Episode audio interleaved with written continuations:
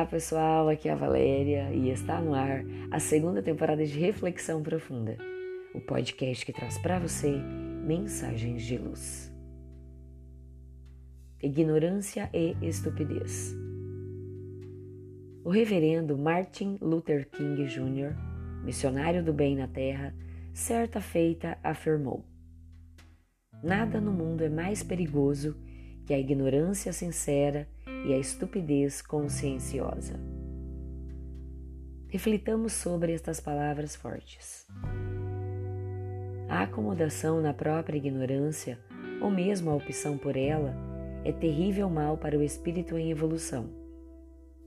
Querer permanecer na ignorância é afastar-se do caminho da felicidade. Querer permanecer na caverna das sombras, fazendo alusão aqui à alegoria platônica, é perder a chance de conhecer o sol e toda sua luz benfazeja. A ignorância não pode ser objetivo de ninguém na Terra.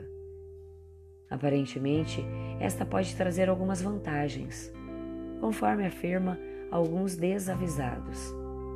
Mas não, não há benefício algum em permanecer nela. Da mesma forma, a estupidez conscienciosa é chaga doentia para o homem e para a mulher que desejam crescer moralmente. Errar conscientemente é construir sua própria prisão moral de dor permanente. Optar pelos caminhos da crueldade, do egoísmo e do orgulho, tendo a consciência de que são trilhas prejudiciais a todos, é condenar-se à dor voluntariamente. E quantos de nós, já esclarecidos pelos tesouros de uma religião, ainda optamos pelo mal voluntariamente? Cada vez que proferimos palavras grosseiras, cada vez que espezinhamos a vida alheia gratuitamente, com comentários infelizes, estamos agindo no mal conscientemente. Quantos de nós, ditos cristãos, não somos capazes de tolerar nem pequenos deslizes? Quantos de nós, tendo capacidade de praticar o bem, escolhemos o caminho da acomodação, da indiferença, mesmo sabendo que os tempos são chegados, que a hora é agora? Sim, a estupidez conscienciosa é perigo constante. Perigo de ver a vida passar por nós e perdermos mais uma chance, depois de tantas que já recebemos da misericórdia divina. Muitos de nós que aqui estamos somos reincidentes no mal e recebemos a bênção de nova oportunidade para que desta vez aproveitemos a encarnação para crescer no amor. Temos nesta vida a última chance de nos colocarmos nas sendas do bem, de uma vez por todas, sem mais delongas, sem mais espera sem mais razões para permanecer no comportamento morno dos covardes.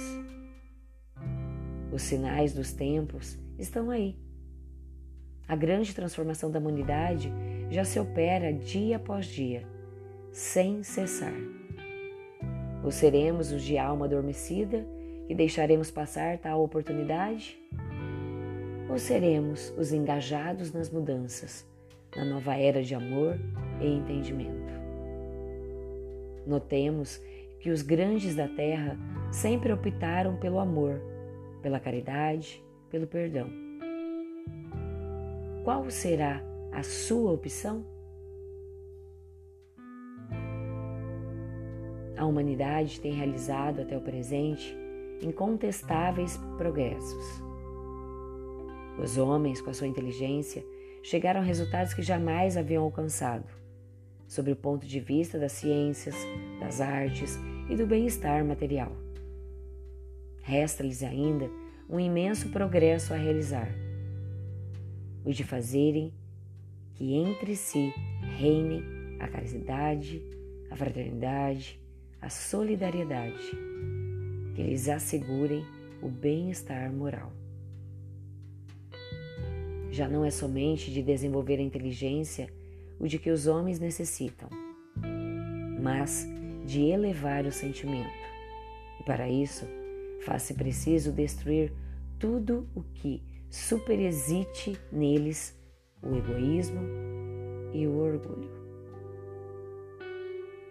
Pensemos nisso. Fonte: Redação do Momento Espírita, com pensamento final do capítulo 20, 18, item 5 do livro A Gênese, de Allan Kardec. E assim, chegamos ao final de mais uma reflexão profunda. Gratidão pela sua companhia, grande abraço, fiquem com Deus e muita luz no caminho de vocês.